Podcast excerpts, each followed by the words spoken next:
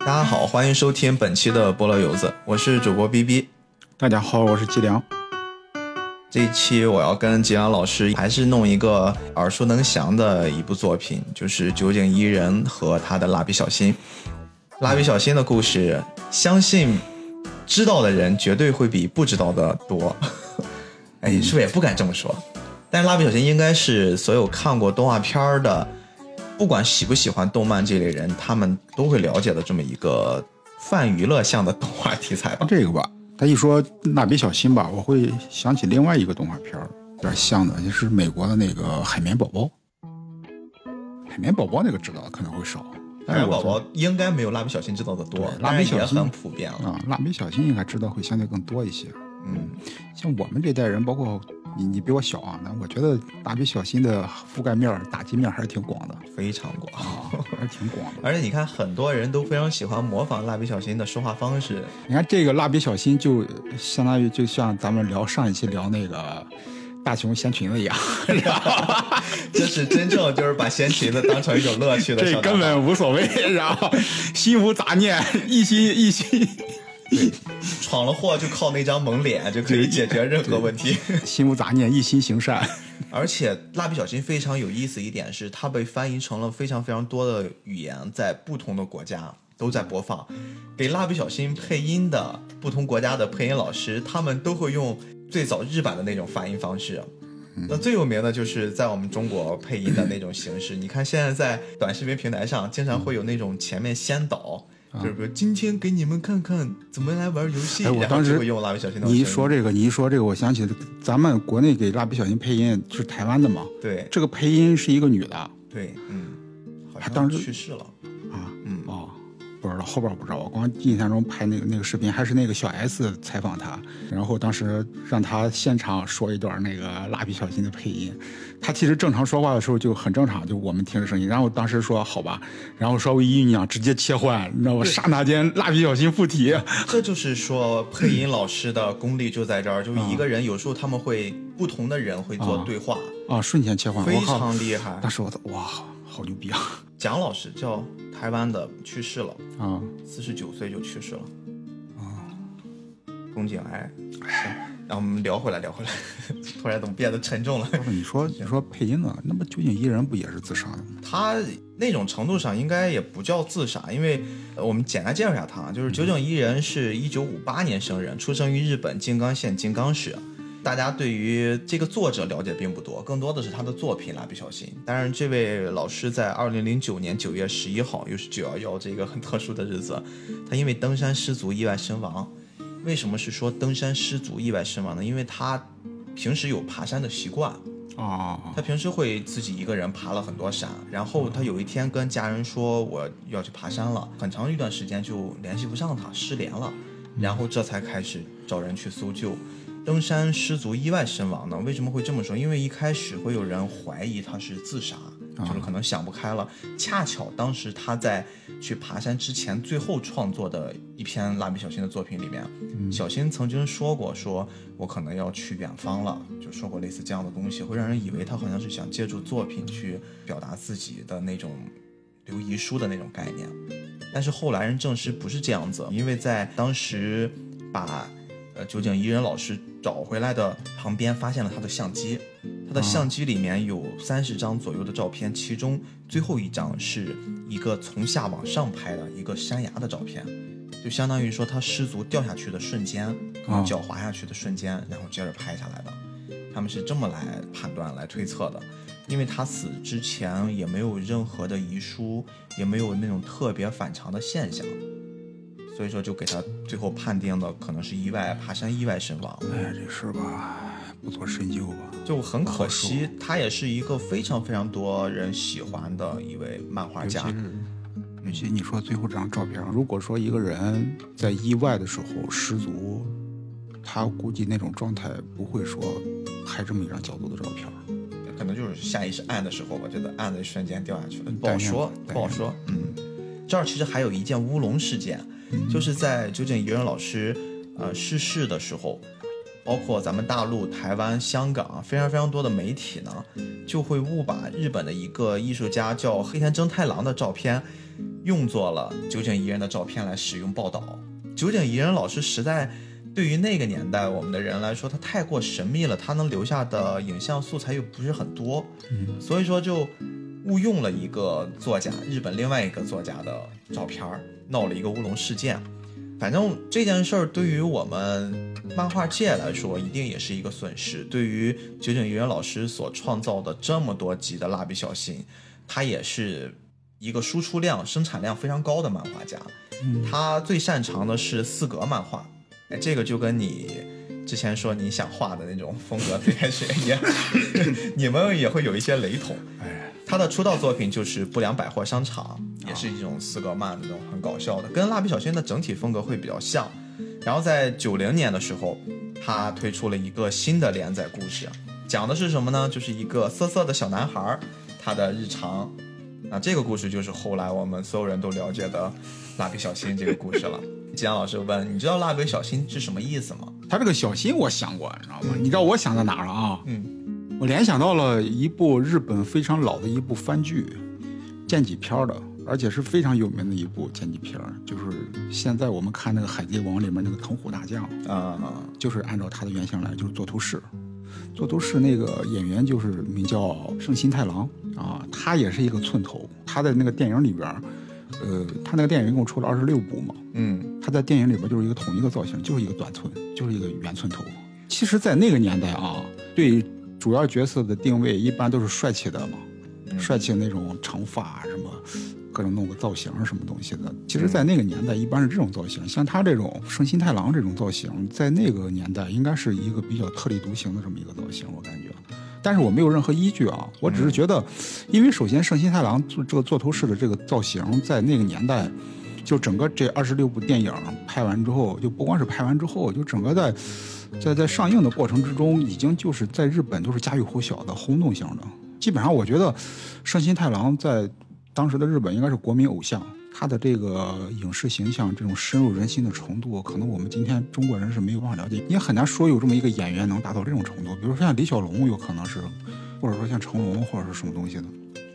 就很难很难定位，就是因为他这个形象太深入人心了，在日本，所以说我我觉得很有可能，酒井一人也可能喜欢看这个电影，然后哎叫啥就，因为他也要营造一个国民小孩儿这么一个有这么一个概念，比较有大众化的这么一个形象，而且这个蜡笔小新这个性格吧。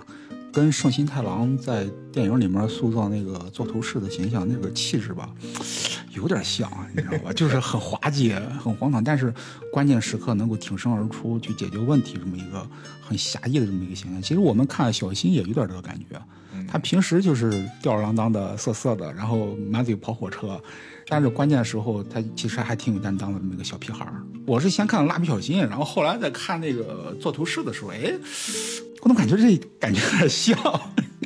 刚刚你说《海贼王》，《海贼王》其实里面也有人啊调侃，就是那个另一个海军大将黄猿儿啊说他不就是《蜡笔小新》里面幼儿园园长吗？其实他的原型是日本那个演员田中邦卫有他的形象，但是确实很像。特别最近我们在准备录这个《蜡笔小新》的时候，哎，我再一看这个园长。园长经常会出现在蜡笔小新的一些偏恐怖、偏悬疑的里面担任一个解说，啊 那一出来就会有那种黄猿的感觉，就开始了。黄猿确实会很像。刚才我问你蜡笔小新对于他的理解，我发现了一个很有意思的好玩东西啊。嗯，蜡笔小新，因为我们知道他的名字叫野原新之助，大家都会亲切的叫他小新。为什么前面要用一个蜡笔呢？因为在日语里面，蜡笔的一个定位就更像是幼儿园的那个生活区间，它就指的是小新在幼儿园的这个阶段。我的故事，哎，对我们小时候画画确实更多的用蜡笔。蜡笔小新其中有一集是讲的是蜡笔小新长大了，他上小学了。有一个应该是背景板上写了一个名字，就直接从蜡笔小新变成了铅笔小新，因为铅笔指的是小学。啊，他就蜡笔小新，我们就看到很多很多的定位，就会给他把生活里面所有发生的日常的趣事都放在小新在上幼儿园的时候发生的，嗯，是这样来的。但是这儿不得不又引出一个故事，这个首先我要先去跟大家说，可能大部分人都已经知道了，就是蜡笔小新网上盛传了一个诞生的故事，它会有一点悲情色彩。但是这个事儿，不管是从播放的平台，还是从酒井一人老师证明是一个虚假的我，觉得肯定是虚假的，因为很多附加东西，包括当年宫崎骏老师拍那个龙猫的时候，网上也会附会一些什么，因为之前发生过一个一对小女孩失踪的什么案件之类的。嗯，因为我们太容易打造一些阴暗的东西，或者说我们特别喜欢迷恋一些阴暗的东西，所以有的时候会用这些莫须有的情节来附会一些东西，来打造一些什么热点啊之类的这些东西。这个故事是什么呢？是讲的是有这么一小孩儿，然后有爸爸妈妈，这个小孩儿就叫小新，妹妹就叫小葵。因为妹妹在路上的时候有一辆疾驰而来的卡车，又来了，然后小新就奋不顾身的把妹妹救下来，但是自己不幸被卡车给压死了。压死之后，妈妈悲痛欲绝啊，就有点得了精神病了。拿着蜡笔每天就画自己孩子点点滴滴，听着像恐怖片儿。然后后来呢，就说有这么一漫画家，就叫九井，然后他去收集了这些故事，把它画成了肯定肯定是扯淡的。最明显的一个问题的 bug 就是，蜡笔小新的妹妹是后来在随着这个篇幅增长之后，给她增加的一个新的角色，就叫向日葵嘛，小葵。但是这个小葵这个角色名字本身是因为网友投票投出来的，它不是一个像作者我去给它命名命了这么一角色，所以你不可能说我投票投出来一名字刚好跟这故事又吻合上了，这是不合理的。我觉得这个逻辑，包括他杜撰这套什么阴暗的情节，都跟当年宫崎骏上映那个《龙猫》之后出来那段情节都一模一样。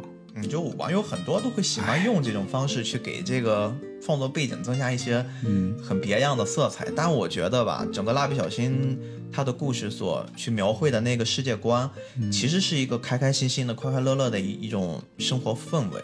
它不应该去蒙上这种悲情色彩。不管说最开始把这个东西传出来的那人是一种什么样的心理状态，他的目的是怎样的，我觉得偏离了。酒井一人老师创造蜡笔小新的一种初衷，对，他本身可能真的就是想去做一个，呃，萌萌哒的一种小男孩的状态，包括他自己都说，最开始做的那种形象，就是他想把自己的孩子嗯，那种生活状态给画出来，然后自己就是蜡笔小新的爸爸嘛。其实他本人的形象跟蜡笔小新爸爸还有点像，而且最有趣的是，为什么小新有那个粗粗的眉毛？因为他爸爸也粗粗的眉毛嘛。为什么？因为九井老师本身眉毛非常的稀疏，他希望能把自己就是想要一种眉毛很很旺盛的状态赋予到他的角色上，是吗所以但是他就做了一个很粗粗的眉毛。但但是但是圣心太郎的眉毛很粗，我真的一直觉得那么好吃小新照着圣心太郎画出来的。他或者觉得那个年代的偶像是他自己想象的自己应该长的真的样子。浓眉大眼，然后寸头，然后整天笑呵呵的，然后眯眯着眼睛做蜡笔小。新也是浓眉大眼，那个眼可真是 整个一个肉肉的脸上，除了那个小圆头儿，就那个大眼睛、小眉毛的，很可爱的那个形象。哎，吉阳老师，刚才我们在录之前，咱一起看了一集，我想问你一题外话，就是从一个创作的角度来说，你觉得绘制蜡笔小新这些角色难度方面大吗？因为你记不记得我们之前聊他他比一拳超人 那个期的时候，我他他。他应该比一拳超人还快。是吗？就是它的难度其实比漫画的那个《一拳超人》还要简单吗？哎呀，怎么说呢？这个是就像咱们聊那个机器猫一样，嗯，对于原创作者而言，他就擅长画这个，他画的其实特别快。但是你让别人画，有可能画不出这个味儿来。嗯他其实难度是在这儿。但他如果说很擅长画这个，其实画的贼快，速度很快。我很奇怪的一点就是，不管什么人看到蜡笔小新那个形象，嗯，刚才我们也分析分析，可能真的几笔呀、啊就勾巴出来了。但是为什么看到他会觉得那么可爱，那么招人喜欢呢？你想想，如果是井上雄彦画《狼可行》，他一周画二十张，他得苦逼哈哈的，还得有助手，五六个助手跟他一块画一期。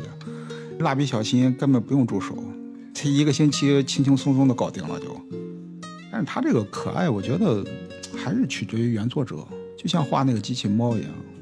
如果说不是藤子不二雄来画的话，可能画不出那个味儿来。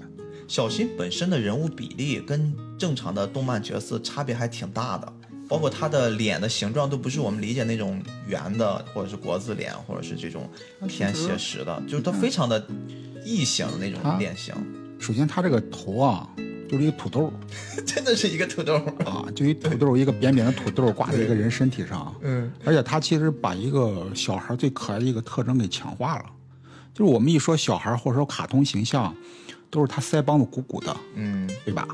然后一捏软软的，对，这是我们对小孩儿或者说对那种二次元那种卡通化的形象，特别把它萌化一个特别巧妙的一个手段。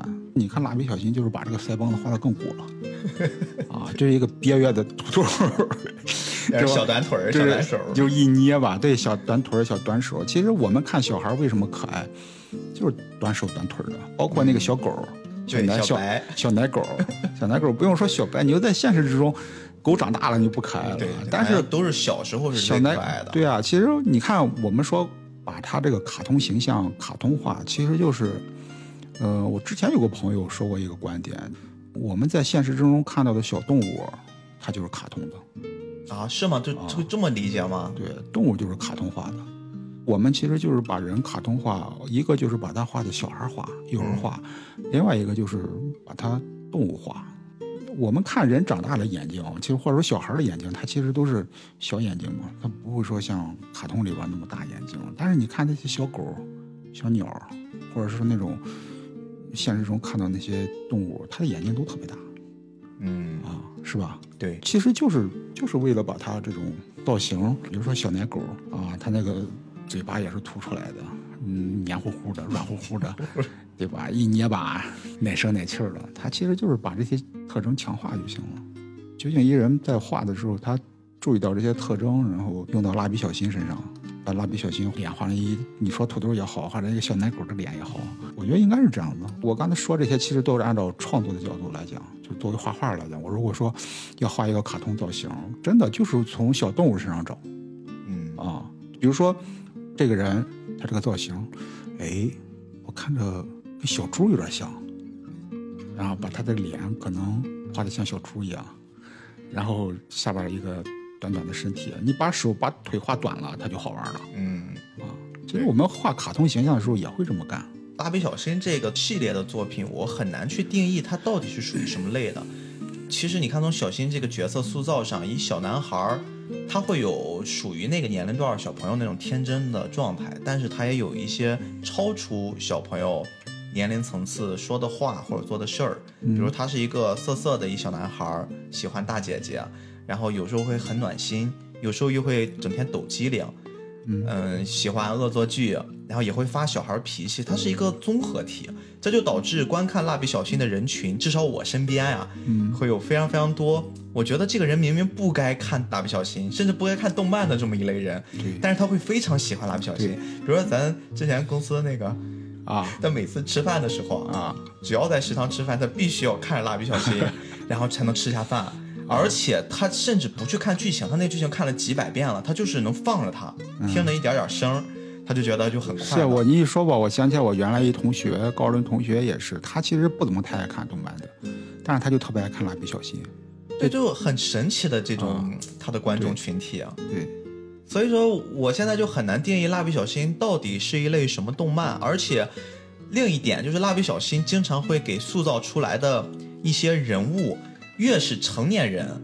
可能反而越会喜欢，越会接受。就小时候，我不知道是不是因为我们小时候能看的动画片的品类太多了，我们往往去忽视了蜡笔小新。反正在我看来，我们连着录的这几期，我最小最小的那个年龄段，我看的是三个我印象很深的动画片：蜡笔小新、樱桃小丸子和哆啦 A 梦。那个时候我会优先看的是哆啦 A 梦，第二看的是樱桃小丸子，最后如果还有时间，妈妈让我看电视，我才会看蜡笔小新。你这么一说的话，确实是。现在想一想，蜡笔小新确实有点像是，他虽然主角是小孩，但是他可能更成人化，嗯更成年向。讲的故事也会偏成人化一点，而且他这种浪了吧唧的这种性格，可能小孩还 get 不到非常讨那个成年大姐姐喜欢。啊。我不知道就是这么说会不会有的姐姐们会会站出来会 diss 我，但是我会觉得很多很多的姐姐们看到小新的这种形象，包括小新的那种声音、讲话的方式，会特别着迷。嗯，所以，我们今天就一起来探讨一下蜡笔小新真正的一些魅力。我准备了几个故事，景阳老师也准备了一个长篇故事，我们一块儿来聊一聊，可能类型也都不同吧。我们来看看蜡笔小新到底它背后能有什么样的魔力，会让这么多人喜欢。嗯，我先来吧，我这边准备了三个故事，分别是一个是悬疑向的，一个是恐怖向的，一个是温馨感人向的。因为大家都知道我比较讨厌恐怖片儿题材，那我觉得我先克服它，后面我都会会轻松一点。那我相信很多人如果经常看蜡笔小新的，一定对这一集印象比较深啊。讲的是封建的故事，就是蜡笔小新的好朋友。而且特别有趣的，蜡笔小新其实恐怖系列不止这么一个啊，它会有长篇系列，包括什么都市怪谈系列等等。每次只要是偏这种恐怖的、灵异题材的，它的主角都是封建，就是可能也是想做这种人设吧，隔着这一小孩造。这集的就是讲封建在电梯间里面的一个故事，大概讲的就是有一天，小新他们放学回来，坐着那种校车，大家一起在车里面。封建呢，在下车之前，他跟小新还聊天呢。小新说：“一会儿我来找你啊，听说你家里有一个新买的刨冰机，我要来你家吃刨冰。啊，冯建就说：“哎，你怎么知道的？反正也没在意。”然后到了家，车停下，他就屁颠儿屁颠儿的就往家跑。他们家呢是住在七楼，住在七楼，他就需要乘坐电梯每天回家。他就和往常一样，但是他回到家的走廊大厅的时候，他会发现，哎，怎么今天没有看守人？就整个这大走廊空荡荡的。然后他也没在意，来到电梯间儿，按了一下七楼，就开始等。他到了七楼之后，他首先发现就是要开门的时候都会有一个小板凳，因为他们小朋友身高实在太矮了。嗯，平时那个小板凳突然不在了，他抬头一看，发现哎不对，怎么在八楼？不是他的家。嗯，他就以为自己搞错了，然后他就又回去了。回去之后重新坐电梯，按了七楼，自己当时还觉得肯定是之前自己搞错了嘛。电梯门再一开的时候，他发现不对，这怎么又变成六楼了？他的那个七楼，他们家住的位置莫名其妙的消失了。他又不信邪，又重新按了七楼，又回去，发现不是在八楼就是在六楼，永远到不了他们家。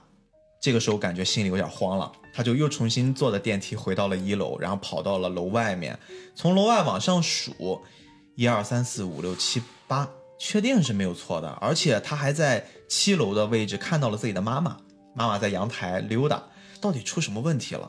然后呢，他就重新准备再回去，他又按了七楼，他发现还是回不去。整个这来来回回的，总是能看到一些很奇怪的现象。比如说，他要准备上电梯的时候，电梯门已经关上，电梯要启动了，他发现他的妈妈已经下来了。然后他要再按着那个电梯下来的时候，他发现他妈妈又上去了。反正总是跟他妈妈会差一点儿。嗯，然后他就觉得，那么这部电梯既然可以停在七楼，我就坐这个电梯总能回家吧。他就等着他妈妈乘坐的那部电梯再回到一楼的时候，准备去搭乘了。突然他在背后看到了小新的影子，小新又撅了个腚，又跑到那个另一个电梯跑上去了。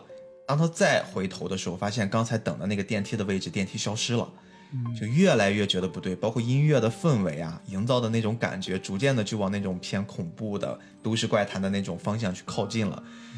后来他就再次鼓起勇气乘坐电梯的时候，他发现电梯没有停在六楼，也没有停在七楼，而是来到了一个二层，就是他们的天台。天台楼顶，对，来到楼顶的时候呢，他就想从楼顶往下看看，这到底是怎么回事儿。他又发现他们的校车停在了他们家门口，而且小新这个时候下车往家跑了。嗯，他就觉得哇，这是怎么回事儿？他就迅速的又回到了一楼，他看到了小新，而且不止一个小新，有无数小新跟着他一起往他们家电梯的方向跑。这个时候就感觉慌了，然后一失足摔进了一个本不该出现在那儿的一个电梯，然后这个电梯顺着他们家的方向来到了七楼，他发现他回来了，就这一切冒险结束了，而且那个电梯又打开了，小新跑回来。这次是真的小新，然后说：“哎，你怎么刚回家呀？”然后他们两人一起敲开了门，妈妈开门了，说：“怎么你们一起来的？你怎么这么久才回家？” 封建这个时候人都吓傻了，他说他也不知道自己经历了什么。你知道我看完之后吧，我这不像恐怖片儿，我这像个搞笑片儿。你知道我我怎么理解的啊？哎，你要是想好了，你要再把一个恐怖的类型说成搞笑的，你这个人设真的就回不来了。不是我，我聊恐怖的吧，他有选择，你知道吗？你真让我贞子像《咒怨》这种，我到现在没敢看。他真是恐怖的，或者说把我吓着那种，我是连看都不敢看的哎，那种。齐良老师也有害怕的啊，，这有害怕，有害怕，没那么夸张。我是说，他这个看看看着贞子也会哈哈。看着我这到现在没敢看，但是我知道它里边那种吓人的情节，我估计我比如说我看那个什么。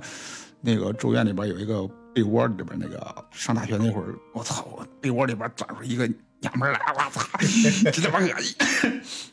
而且说到这儿，我我想起上大学那会儿，就是当时咒怨特别火的那一段时间，啊，咱咱是咱是聊蜡笔小新是吧？聊吧聊吧我反正这期随便聊。我当想起一特别搞笑事儿，就是我们宿舍四个人嘛，四个同学，然后呃，我其实嗯上学那会儿特别爱往那个书店跑，他们三个都爱往游戏游戏厅跑，我其实有时候不太爱跟他们一块儿跑，但是我那天我就是一般没什么事儿，我下午跑到图书馆去待一下午看书去了，然后晚上回来之后吧，碰上一特闹心事，那哪你像一打开宿舍，我们都知道大学里边那个中间那个上面是床，下边是电脑桌，然后中间都有柜子嘛，对吧？两个柜子并在一起。我宿舍有一哥们儿吧，他特别爱看恐怖片儿特别爱看鬼片儿恐怖片分惊悚的嘛，还有真鬼的那种的，对吧？我们一般看欧美的，现在就是以前那种一般惊悚片比较多。嗯然后，但是你像日本的，一般都是韩国的、东亚，一般真是真鬼。嗯，灵异啊，灵异的那种的，你摸不着头脑的，你你想踹他两脚都不知道从哪 从哪踹，知道吧？他要真是能踹两脚，就完事儿了。嗯 然后他那天下午没啥事儿，就是他可能没出去玩，他画了一张海报，就是那个咒怨那个小孩那张海报，他临摹了一张贴在那个柜子上。我不知道啊，我晚上回来的时候，那时候六点啊，西安的时候六点钟，我记得那天应该是天已经黑了，傍黑了。回宿舍，你第一反应推开门，然后打开灯嘛。我一按按钮吧，本能就会先看看屋里边哎同学在不在，对吧？嗯这是很正常的反应。然后按完开关，然后扫一扫屋里边都谁在，有没有人，你知道吗？本身我们那个宿舍那两天灯还不太好，就开始忽闪，然后啪一下，啪一下啪一下开始忽闪。然后你第一眼看到就是贴在柜子上那张画儿，然后那张大画，精神了。然后就是啪一闪一黑，然后本身它那个颜色就带那个青色的嘛。嗯，对，我当时第一反应，我操，这是啥？我突然那时我才反应过来，人在恐惧的时候吧，为什么在鬼片里边你会感觉我操，你都不跑嘞？就是人在一下突然发现那种情况的时候，他脑子是木的，第一反应是木，然后你还有另外一个反应就是你会一直盯着看，嗯，一直盯着看，直到看明白为止。就我当时反应就是这样的，当时第一反应，我操，鸡皮疙瘩起来了，然后就开始盯着看我海报想起一，个我操，大爷的！我当时就开始骂这哥们儿。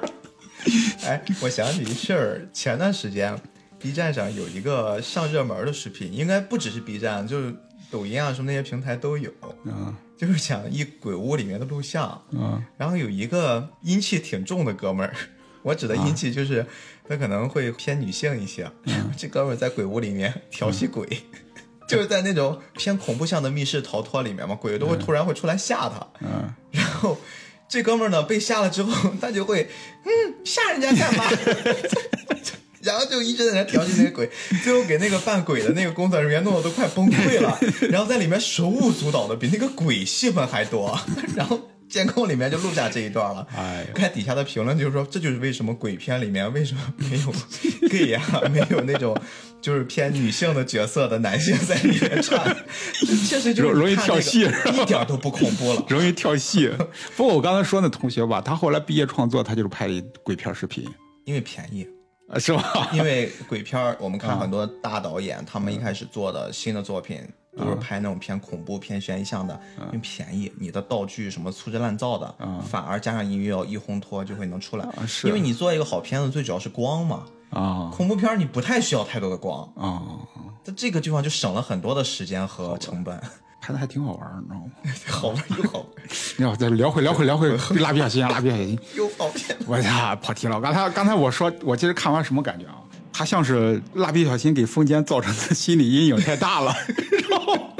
你看，风间当时开始进入这个异空间的第一个信号，就是他看见了小新的背影，他看见小新跑进来了。对然后小新跑进来之后，按了电梯进去之后，他才火急火燎的跟着跑进去了。对，你看，再到后来接近尾声那一部分，有好多好多的小新在他身边跑。嗯，也就是说，在风间的精神世界里面，蜡笔小新是个克星，这么一个 一个一个，给他造成了极大的心理恐慌，就给我感觉就像是风间做了一个噩梦，像是风间做的梦。嗯，但是他显然是放了学之后还在清醒的状态下，发生了这个事儿，所以风间有可能蜡笔小新跟他告别之后，蜡笔小新带来的阴影没有消失掉。哎，你这个解释其实挺有意思的。他走着走着做噩梦了，你 你看，刚才我们说最后是怎么解决的？风间爬到了哦天台往下看，来了一辆车，然后小新下来了。嗯，有没有可能就是那个车就是他所在里面睡觉的那个车？因为你睡着了，不是人会飘起来吗？看到那世界。其实他整个刚才第一遍下车，整个都是在在那个校车上在在校车上做做噩梦。哎，然后梦醒了之后，嗯就比如说他突然看到到了那个最顶点的时候，你做噩梦会突然惊醒嘛？啊正好那个车来了，哎我对对对下来了，然后跟着小新一块儿回的家。我我觉得应该是这样这么解释突然就不恐怖了。我觉得真的在你看那些剧集的时候，真的，当蜡笔小新出现的时候，风间之前营造的所有人设会瞬间崩塌。啊，就是风间。其实你看刚才你说的，为什么那个很多鬼怪题材都会用风间来来来做主角？风间这个形象吧，他明明是个小孩儿，嗯，他的思维也是个小孩的思维，但是他非要假装大人，假装成熟，但是他这个思维是真不成熟。嗯，所以说，每次碰到小新的时候，他会瞬间这个泡沫就破了。反正我觉得看剧集的时候，真的对于风间而言，小新是个灾难。嗯这是一个啊。然后还有一个还是讲的风间的故事。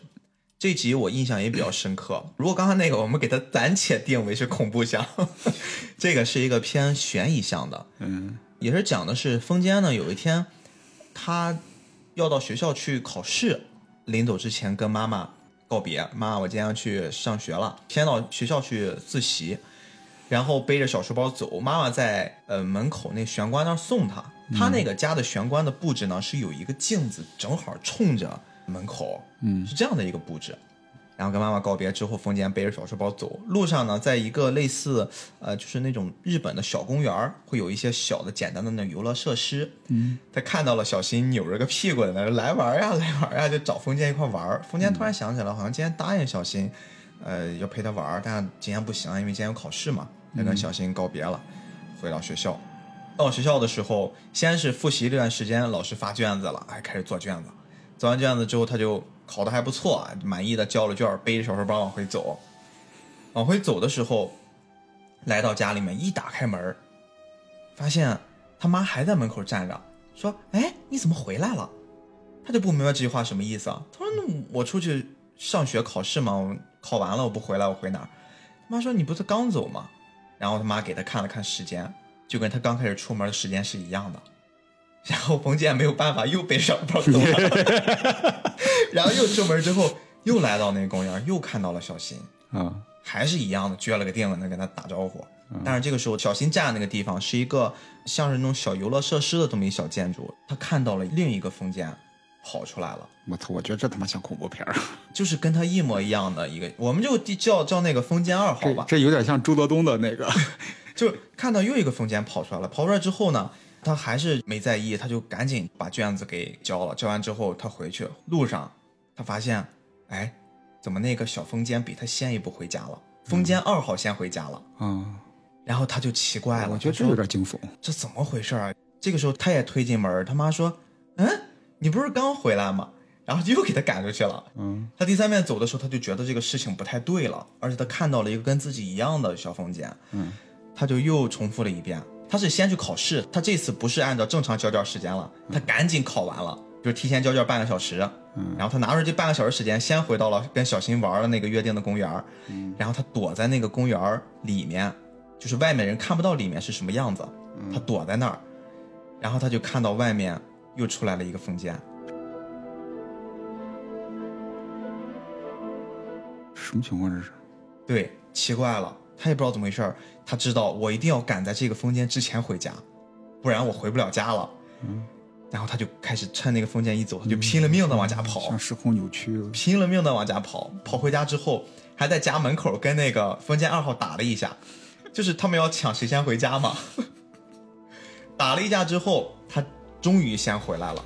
他发现一切都正常了，他打破那个循环了。嗯，这个时候他看到门口又有一个风间来敲门，就等于说门口又站了一个风间。啊，这个故事结束。我觉得这个像恐怖片儿。他相当于什么呢？我们分析一下，他第一次看到两个风间的时候，他是站在公园的门口，看到了公园里面小新的那个小的那个建筑下面有一个风间在藏着。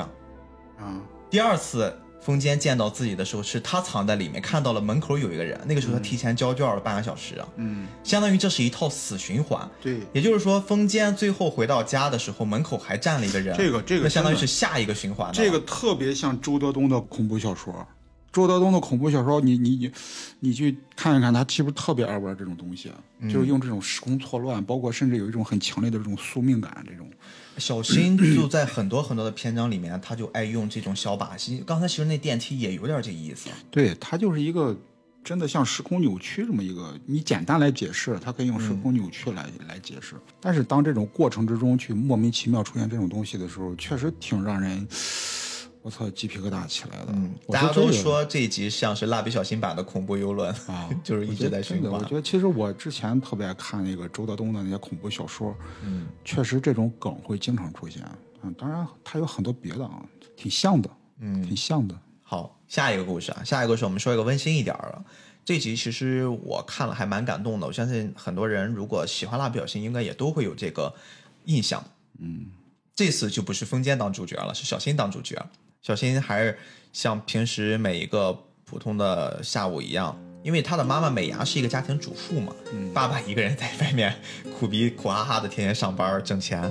定期日本会超市里面有那种打折日。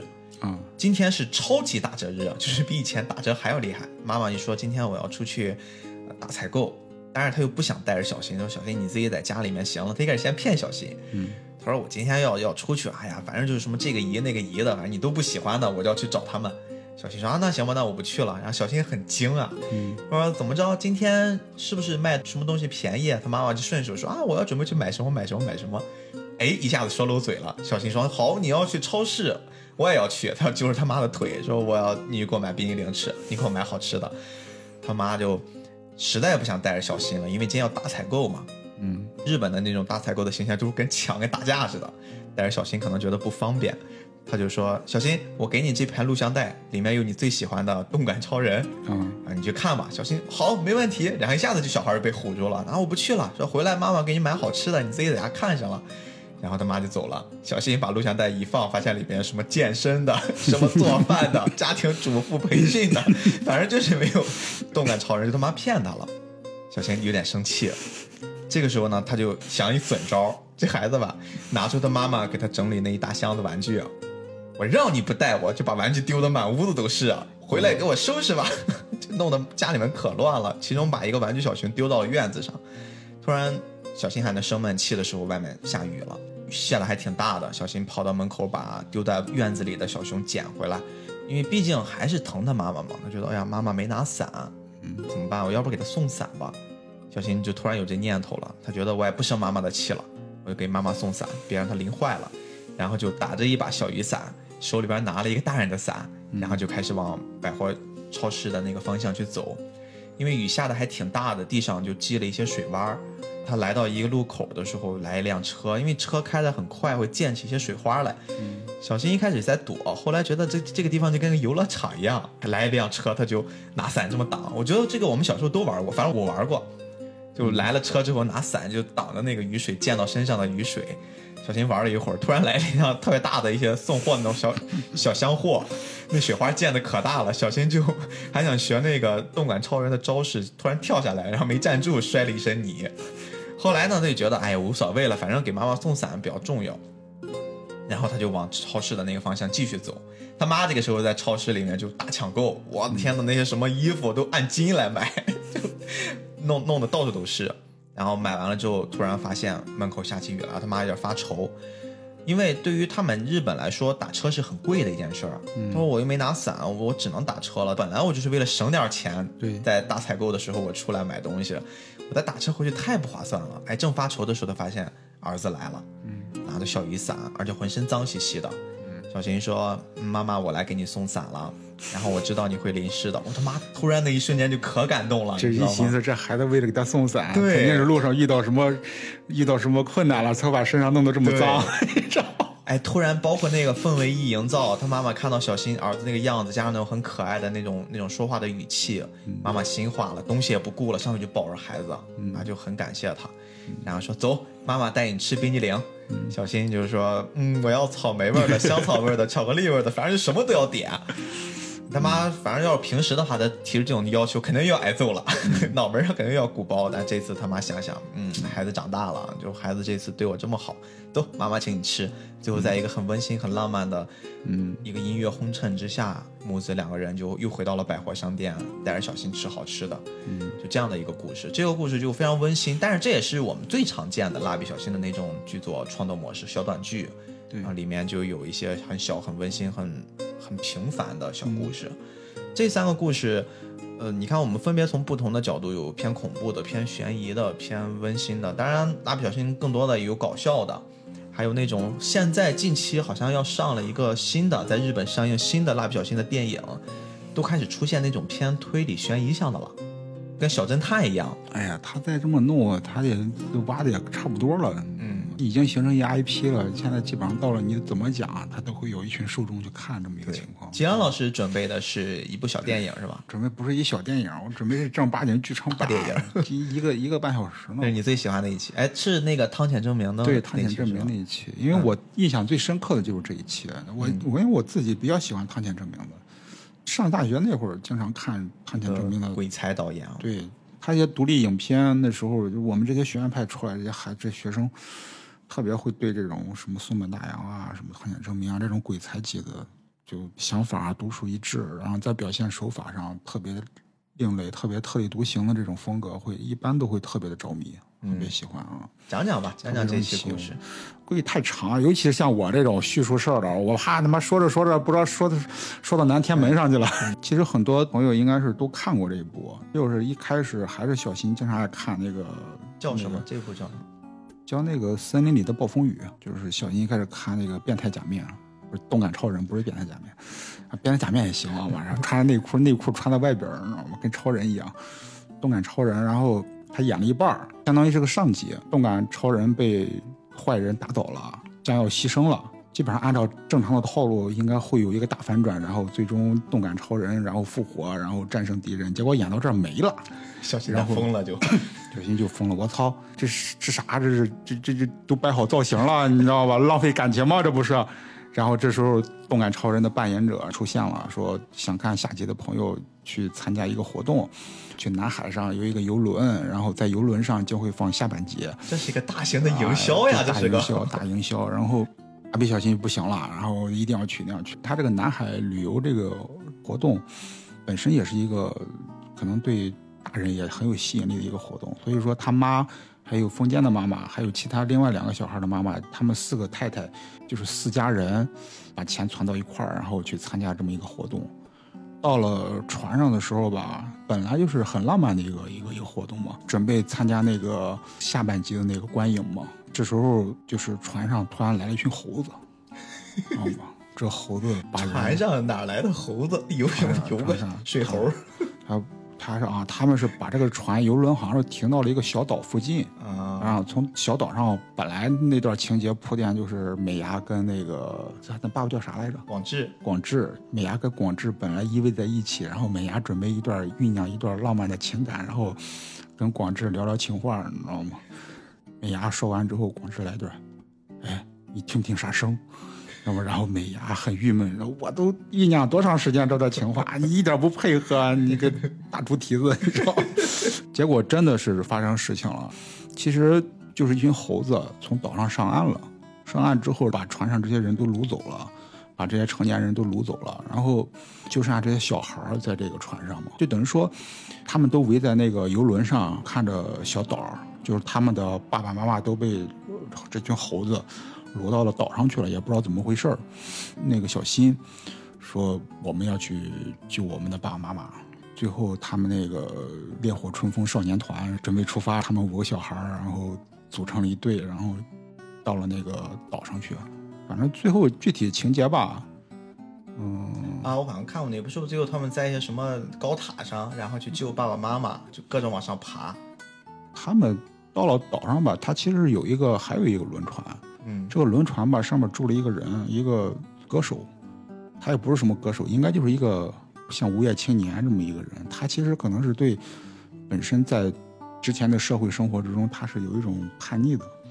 他到了这个岛上之后，想一个人生活，发现这个小岛之后，然后又看到了这个轮船，又把这个岛上的猴子们给征服了，然后这些猴子们全变成了他的奴隶。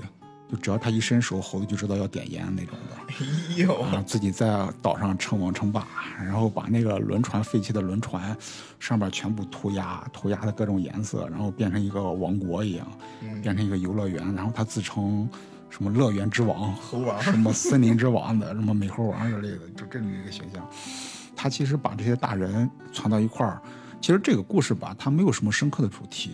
我看了半天，我也没啥可挖的，其实就是一个娱乐向的一个东西。然后他把这些人吧，大人掳到船上吧，干嘛呢？画动画片儿。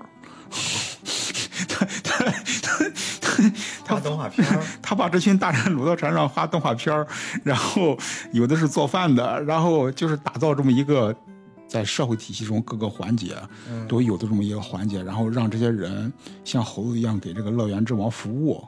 然后他就变成一个独裁者之类的这种东西，然后他最终的，呃，设置设计的高潮是战胜这个正义的化身，就是跟那个动感超人单挑。然后我讲到完之后啊，他剧情是真是这样的，但没什么可挖的什么，但就是好玩哎。这个让我想到有一期也是小新跟他爸妈一块儿出去，那不只是他爸妈了，好像是说。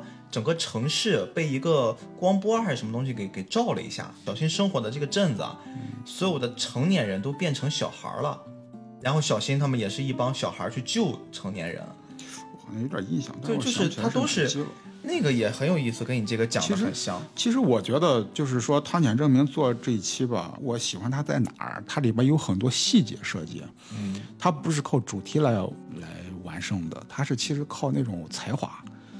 他比如给我可圈可点的，就是里边这帮小孩在岛上流浪，去寻找他们父母这个过程。嗯，其实表达的是小孩，就是这几个小孩肯定是主体嘛，就是小孩去用自己的童真去拯救大人。其实我们小的时候都会有这种幻想，想象自己变成一个成年人。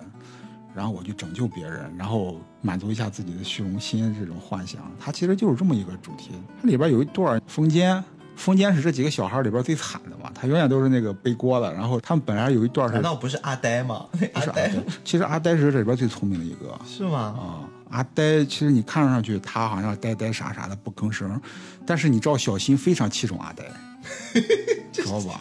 在小新的眼里，风间永远都是一个调戏的对象。但是阿呆永远都是小新在危难时候可以依靠的一个大将。我对阿呆的印象就是，只要他们遇到什么就是没有见过的，比如说小鬼魂啊、什么都市传说啊，永远都是阿呆当解说啊，就是哦，这是什么什么鬼？这是阿呆特别稳，你知道吗？就是我记得在里边有一群，就是他们遇到猴子之后，这些猴子要绑架他们，然后每个人都会使出招，你知道吧？就是妮妮的招就是拎着小白当武器使，然后各种甩，最后甩到自己脸上了，把自己甩晕了。小新是干啥啊？小新是最后，那阿呆使了个什么招？阿呆甩鼻涕，阿呆一直常年挂着一个，就甩大鼻涕，各种甩，甩成一个风火轮，知道吧？他也不攻击别人，他就在那甩，这是一个防御手段。他就甩之后，那群猴在旁边看着，我这干嘛呢？这是，然后最后那个鼻涕叭甩掉了，然后呃一下子，然后一群猴子一看，直接操完了，把他给拽走了。还有什么？还有。正南我忘了，里边我印象最深刻是哪儿？就有一段是他们口渴，嗯，他们就找水喝，然后到了那个河边上，跳下去之后，看到那个河里边，他们要有一个河岸嘛，有几个像那个小坡一样停在水里边，他们就都跳到那个坡上去了。结果跳到坡上之后，发现他们动了，他们光看着水了，没注意坡是啥。其实那乌龟嘛？那些鳄鱼啊，鳄鱼。然后这个河里边全是他妈鳄鱼。然后最后几个小孩啪啪啪这逃出来之后，在那商量，说我们怎么办？我们口渴得喝水啊。然后最后小新想了一招，必须有一个人来吸引鳄鱼的注意力，把鳄鱼吸引到别的地方去，然后我们来喝水。嗯，是个办法。然后，然后大家说，嗯，是个办法，找谁去呢？大家后来说，小新说，我觉得正南最合适了。然后正南说，我操，为什么又是我？然后我不去，我不去。然后小新说，要不然咱们捡到包袱锤啊，咱们看看谁输了谁当这个诱饵。捡了包袱锤，最后又是正太，正太又输了。正太为什么？其实当时他们在捡了包袱锤之前吧，有一段争论？当时你明显感觉，如果换一个角度的话，这他妈是恐怖片儿。就是你想想，在一队探险队，然后遇到这么一个危险，这几个人一商量，准备牺牲一个队员，然后让他把他牺牲掉，然后来换取别的生存，然后这个队员还不不同意，最后迫于整个这个群体的压力，最后无奈变成了一个牺牲者。其实是一个很恐怖的情节，就人也不一定是要奔着你要牺牲那个方式去，那可能只是说在相对危险的那个岗位上，需要有个人去。他其实你看啊，如果说按照正常逻辑，按照成熟的逻辑，就是现实的逻辑，他肯定是，你想想这么多鳄鱼，你去当诱饵，你能不能活得下来？肯定够呛。但是我说什么，就是说他这段去演的时候，让小新他们这几个小孩说出来的时候，就会变得特别的搞笑，因为我们都知道他是肯定会有别的情节来弥补。来修正，然后他们几个人说的时候，你会觉得特别好玩。然后就郑南特别委屈，哎呀，我不行，最后怎么着？最后没办法，他捡了包袱锤，他又输了嘛。然后输了，他就跑到那个河岸边，然后去吸引鳄鱼，在那哎呦哎呦，在那脱了裤子，然后穿了一条小内裤，然后勒勒勒了一半屁股，然后在那拧巴拧巴，就跟小新一样，就小新那个造型，就肯定是小新给他支的招。你就是郑南肯定问，我操，我怎么去吸引鳄鱼？然后小新肯定脱了裤子给大家，你应该这样这样子。当然，这段电影里边没演啊，但是郑楠那个造型，他肯定是小心教他的。本来镜头就一直对着郑楠，嗯，然后郑楠各种跳，各种唱，然后唱了一会儿之后，郑楠的表情突然变了，瞪着眼睛看着周围，我操，我怎么出去？周围全是他妈鳄鱼，一堆大鳄鱼。本身其实他已经绝望了，郑楠本身就很丧嘛，他这个性格很容易放弃，很很懦弱这么一小孩。这时候妮妮说了，就是你不是喜欢小爱吗？你只有活下来，你才能去追求小爱的。然后郑楠这时候突然爆发了，然后一下变成超人了，然后就摆着各种造型，就你就想起那个欧美那种电影，经常会出欧美那种动画片，经常会各种像歌舞片那种的。然后正南踩着鳄鱼，一条鳄鱼一条鳄鱼踩着鳄鱼，然后跑出来了。后边就好玩在哪？就是他们之前在那喝水嘛，这四个人喝着喝着水之后，好像突然风间来了一句：“就我们把水喝完了，正南喝啥？”你知道不？就没有给他拿呀？没有给他拿，因为他们什么都没拿？然后这段这段就过去了。然后等到郑南从鳄鱼身上跑回来之后，然后歇了一哎呦我操！我前能跑出来之后，哎，我的水呢？然后冯年说：“对不起，郑南。”我们喝完水之后才想起来，我们什么都没带，也没有没有拿冲水，都太坑了这帮人。然后最后郑南啊，你怎么你们怎么可以这样子？冯杰说：“但是你不要伤心，我们想到了一个办法。”然后让郑楠说：“你看。”然后指向小新，然后这小新嘴里边鼓鼓的盛的全是水。郑楠说：“我不要，我不要。”冯杰说：“你不要这样，你不要这样子。”然后郑楠在这一晃荡，然后啊倒了，很痛苦倒了，然后把嘴张开，然后这时候小新嘴张开，如一股水柱，然后吐 到了那个郑楠的嘴里边。他其实有很多很多这样的，就是一些小情节，就把这些小孩塑造的就。比较灵活啊！我当时看的时候，吸引我其实是这些小孩儿啊。当然，其实我在叙述时，我相信不像我在叙述像那个金敏的那个红辣椒那样的，或者是像那个漩涡那种的。我当时可能叙述他们的时候会比较亢奋，就因为它里边有很多挖的东西。一方面，你像金敏那个红辣椒会相对来讲要深刻，就是可能我会比较来来来劲儿，或者像漩涡那种的，我会。口味比较重的，我可能会也会比较来劲。像这种，它其实是一个轻阅读的，就是一群小孩儿，然后探险拯救自己的父母。毕竟一开始玩斯格曼的嘛，而且他们的反派本身也是一个小孩画的一个反派。就你想想，这么大一人，然后跑到一个岛上，然后自己在一群猴子中间称王称霸，它里边其实很多恶搞的情节。今天来聊蜡笔小新，主要也是想。不是像之前那种对，我觉得去说它背后有多么深刻的东西，但是我觉得就是讲故事，它一个一个小故事特别好玩，而且接下来我想聊的一件事就是，你看蜡笔小新，我们为什么会分了这么多的板块来聊？有悬疑的、恐怖的、温馨的、搞笑的，甚至是那种故事题材的。其实你看，我看小新啊，他小新他有一个主体性格，当然说色色咱不用说了啊，他其实有一个主体性格，就是给我启发很大的，应了。日本一个作家叫渡边淳一，应该他写过一部作品叫《钝感力》。其实你看小新对于那种伤害，为什么我们看小新会感觉很轻松？其实小新里边营造那个世界，不是说完全的那种阳光灿烂的。就是你会发现，小新在处理压力和冲突的时候，他往往表现的是一种很钝感的这么一个方式，不像我们这么敏感。而且我觉得小新里边有一个性格主体特征，一个什么？他在一些很浮皮潦草的事情上很不负责任，嗯他会很推卸责任。但是对于他认为特别重要的一些事情，就是我们都会认为很关键的时候，但是小新又会特别勇敢的站出来。这是小新，我觉得我看完之后一个很重要的一个一个一个情，就是在一些生活中的鸡毛蒜皮的小事上，你会发现小新永远都没正经，他永远都是啊开个玩笑啊，或者说怎么着的就把他放过去了。但是当出现危险的时候，比如说刚才你讲到那个特别温馨，你像下雨，在一些很关键的时候，小新往往都会勇敢的站出来，他会立马智商在线。嗯也就是说，其实小新这个形象塑造，其实用我的感觉就是傻尖傻尖的，他不是真傻，他是那些无所谓的事情他根本不上心，他会把那些特别重要的事上心，而且他对那些比如说风间有时候会经常的急了，就会说一些很极端的话或者怎么着的，在小新那儿根本不会当回事儿。他不会吵架。其实你看，如果说在生活中，有的时候很容易发生一些吵架或者矛盾的时候，都是小新会，就是我们如果去处理的话，有可能会激化矛盾。但是小新会把这些矛盾，或者用我们比较高大上的词，就是他会把事情引向善的方面，嗯他不会把一件事把它往恶的方面引，他本身就会把它处理得很很阳光。比而且小新这个人，我记得我印象很深的有一期就是他跟那个小白出去玩儿，当时是他爸爸广志广志，广志后来是因为什么事儿，他就跟着小新走了一路，啊，他好像当时就是奇怪，我他妈我这个孩子整天脑子也不正经，也不在线儿，他是出去干啥去了？一天到晚的。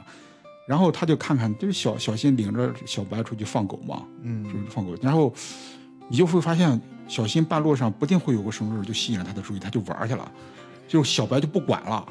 他把小白放在那儿尿尿，然后他自己看着看着一个美腿大姐姐，然后就跟着大姐姐就跑上去。大姐姐，你爱吃青椒吗？就这这这个跑了跑，然后小白就不管了。然后广志就发现我操，你，然后其实整个这一路上都是小白在自己往回跑，就是他去找小新，其实相当于小白在整个角色诞生的时候，他其实经历过一次变化。一开始就是个普通小狗，被人遗弃了嘛，然后小新后来把它领养的。后面小白作者有意的给他增加智商了。小白作者说我这个智商可能能达到一百八左右，嗯。它是一个很聪明的小狗。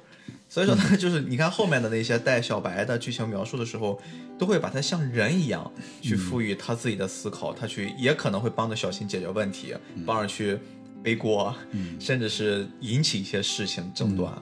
但是你看整个在这个关系之中啊，你会发现整个街上的人都认识小新 对，啊，他跟谁都打招呼，谁都认识他。他跟谁都打招呼嗯，他跟谁都主动打招呼。就我觉得我们今天很难做到这一点，因为我们现实生活中人跟人之间邻里关系之间，我们上一代人。像我父母这一代人，比如说几楼住着谁谁谁，几楼住着谁，他们都知道，他们互相会这种邻里关系会非常的亲密。但是，你像我这一代，我们这一代可能就会很淡漠。对我现在都不认识邻居家住的是谁，而且我其实还挺在意这件事儿，我都觉得我很难做到，这个靠一个人很难做到。我在装修房子的时候，我们是属于那种比较晚搬进来的，就是比较晚装修，不是跟大家一起装修的那波人。嗯我当时来装修的时候，我会买了很多那种小饼干儿，啊把我们这层，然后楼上楼下，反正就我们家里周围的，全部会敲敲门给他们送了一些小饼干儿。我就说我是哪一家的，可能我这几天会装修，会会有点生意，我说不好意思，但是我当时跟人说我周六周末不装。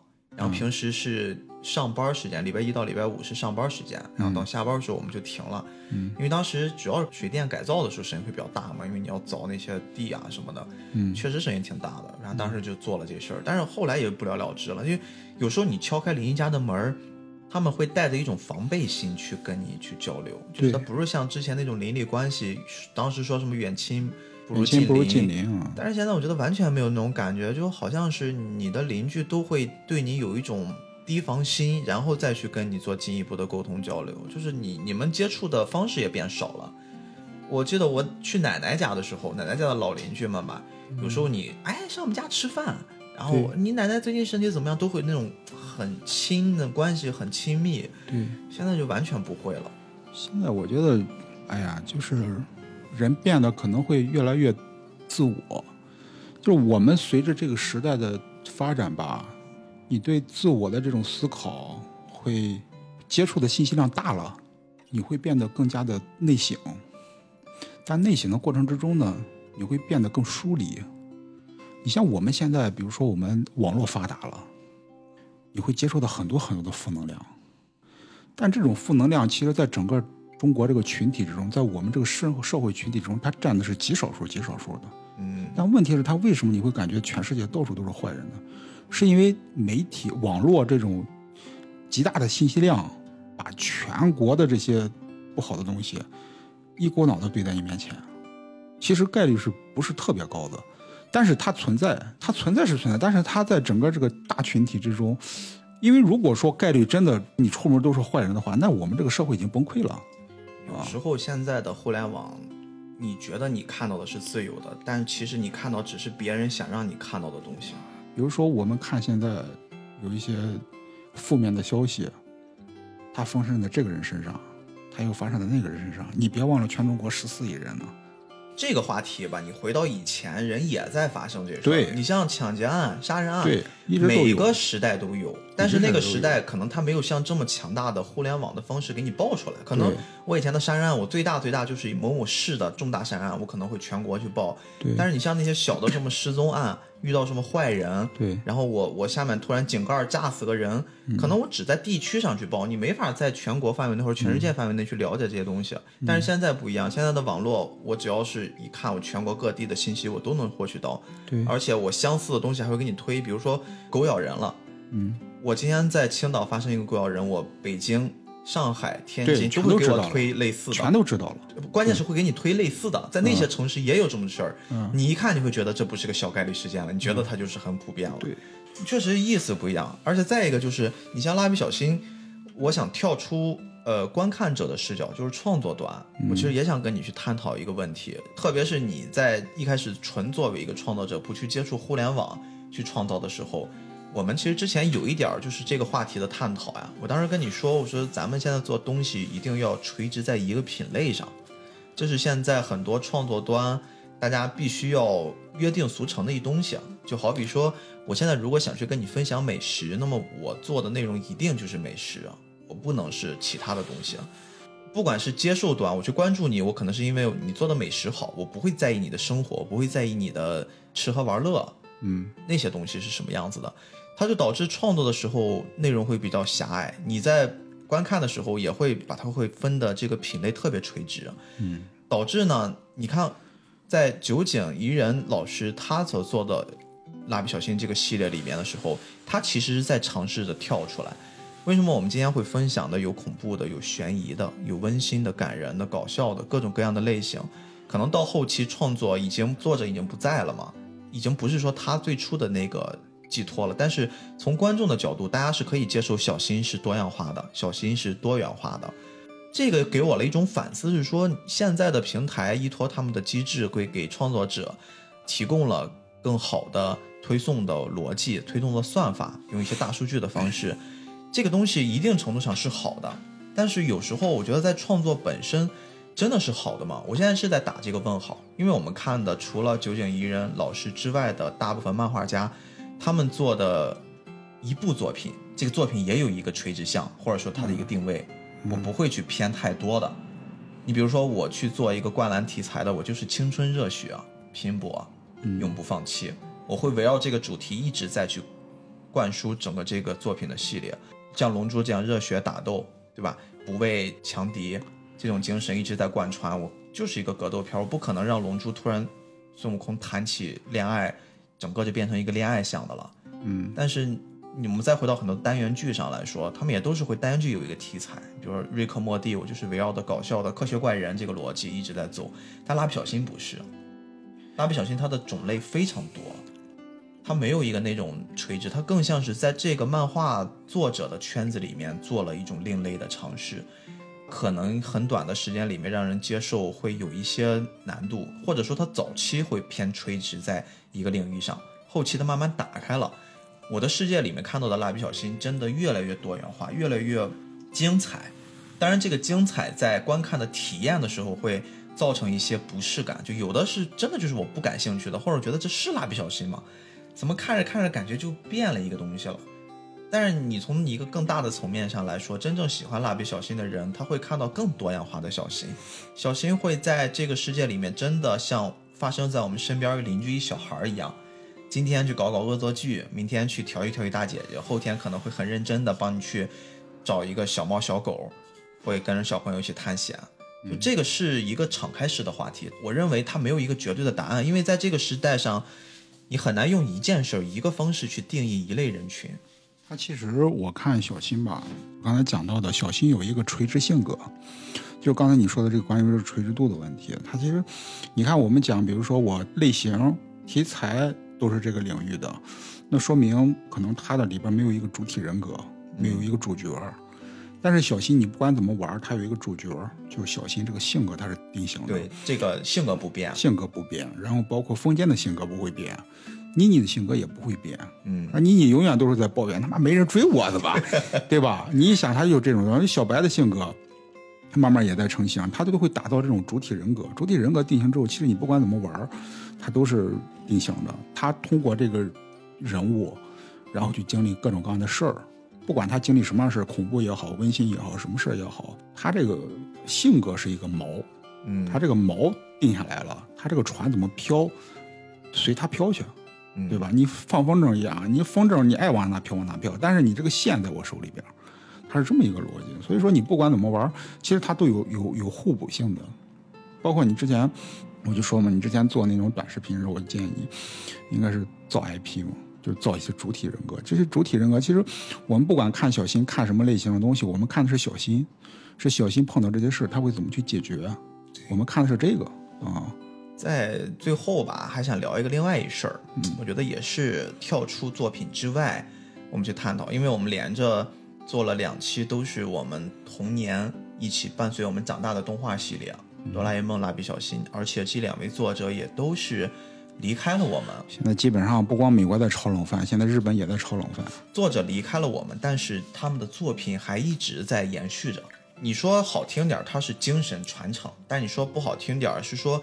商业运作在推着这些角色，已经离开了他们这些父亲的角色，还在不断的出现在我们视野里面。嗯，蜡笔小新漫画作者究竟一人离开人世之后呢？很多观众就在关心一个问题了：小新的故事是不是还会继续？电视台的负责蜡笔小新动画播放的负责人他说，无论如何也要继续。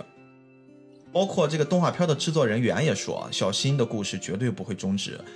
不能辜负了作者，但是业内的人士呢就会分析蜡笔小新这个形象，像你刚刚说，他把人已经立住，这个 IP 已经立住了，立住之后代表的是他的那个版权代理的那些公司，这个 IP 可以产生商业价值的行为的那些公司品牌，他们绝对不会轻易放过这东西。我不会因为你作者离开了之后，我就会说那好吧，那我们蜡笔小新的故事跟大家正式再见了，这是一个从商业资本的角度来说绝不允许的问题。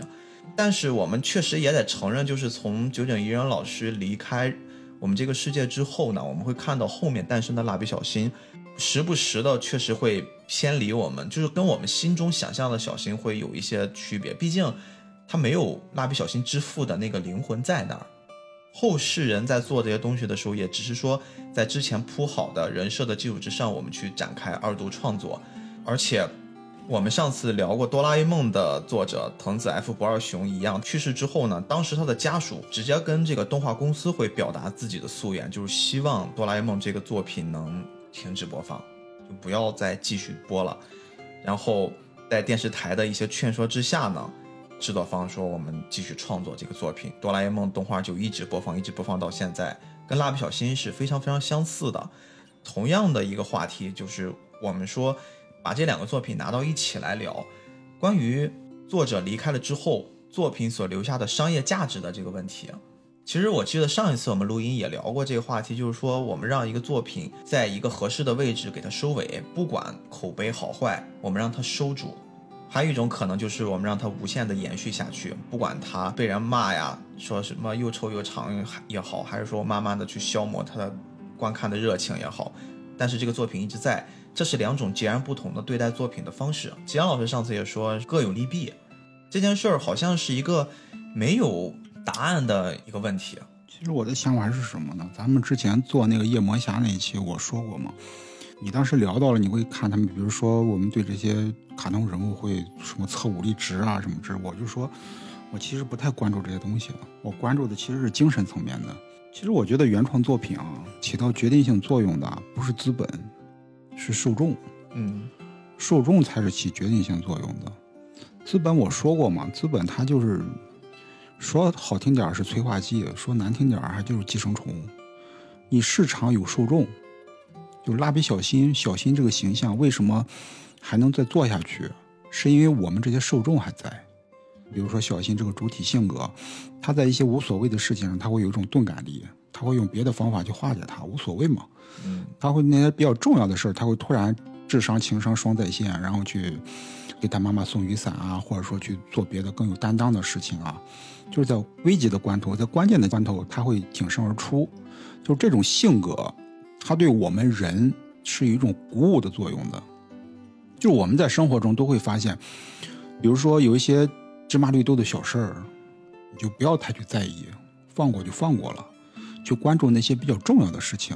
那些重要的事情要有担当，要去解决，因为有很多事情你不解决，它自己可能就没了。你越去解决，它可能越麻烦。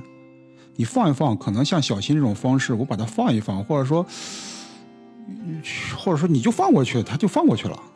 这是一种处事方法，这种这个方法对我们现在也适用。有适也适用。它其实这个方法就叫小心，对，对吧？哎呀，它是这个定位特别好。他这种这种方式，这种方式对于我们当今的社会而言，尤其是我们对小新已经建立了情感之后吧，他这种这种性格会在我们心里边留下很深刻的印象。只要这个小新他之后再创作的，他没有偏离这种性格，我们会一直看下去，因为我们对这个人物有感情。当然，我觉得可能小新如果有一天真的离开的话，无非就两个原因。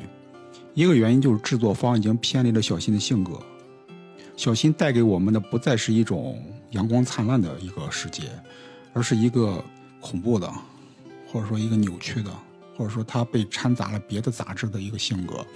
他跟我刚才说的这种性格不一样，起码我就会放弃掉了，那他的市场受众就没有了，对吧？然后另外一个就是，也是这个原因，就是我们对他的情感没有了。就可能小新，可能他最有市场，也就是我们这代人。后边儿再降生的新的小孩儿，他们可能会有新的 IP，这个 IP 叫小白也好，叫小舅也好，或者叫什么也好，如果他也存在这种，比如说我刚才说的这种小新的性格，而我们的社会生活和社会结构没有太大的变化，那么小新这种性格依然对我们有强大的吸引力。他叫什么名字无所谓，他这个人物还会继续再走下去。其实走下去的不是这个人物，是这种理念。这种理念会给我们带来一种启发的作用。其实就像我们做新媒体一样，我们都知道，如果一个产品能跟人能跟人产生互动，这种互动来自于哪儿？就能它能给我带来一些什么？它能给我带来一些帮助，它能给我带来一些正向的引导。比如说，我们之前经常，你要经常逛网络的话，你会发现世界很黑暗。但是当你离开电脑，走到阳光底下一晒太阳，你会发现世界依然阳光灿烂。它取决于你怎么去看待它。所以说，像小新这种形象，或者说这种性格、这种理念，会给我们带来阳光。我们人永远都希望阳光，我们永远都离不开这些东西啊。所以说，这就是他的生命力啊我们就说在这儿。啊。呃，借用吉良老师刚才说了一个让我特别有感触的一句话，就是这个时代需要一种生活方式叫小心。对，那也希望每一个人，不管是你喜欢做什么，不管你现在的生活所处境是否困难，是否让你觉得透不过气来，我们都希望大家能听到我们这期节目，以一种小心的心态来积极乐观的面对生活。也希望大家能有一个美好的一天吧。那嗯感谢你的时间，我是菠萝油的主播 B B，谢谢大家，我是吉良，那我们下期再见。嗯，再见。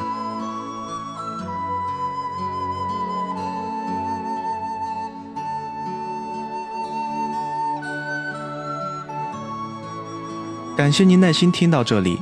这是一期我们在一个月前就录制好的节目，迟迟留在手里不发，是为了在某一天遇到什么突发状况，怕耽搁了录音，确保不断更来用的。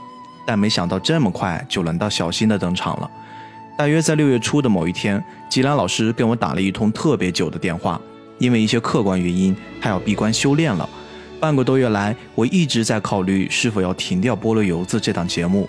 前前后后四个多月的时间，让我对播客这个行业产生了莫大的兴趣与投入度。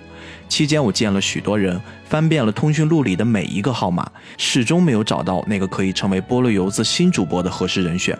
但我相信，对于我、吉良，还有每一个喜欢菠萝油子的听众，随遇而安，相谈甚欢。让我们祝福吉良老师一切顺利，也请跟我一起期待菠萝油子未来给大家带来的更多精彩的故事。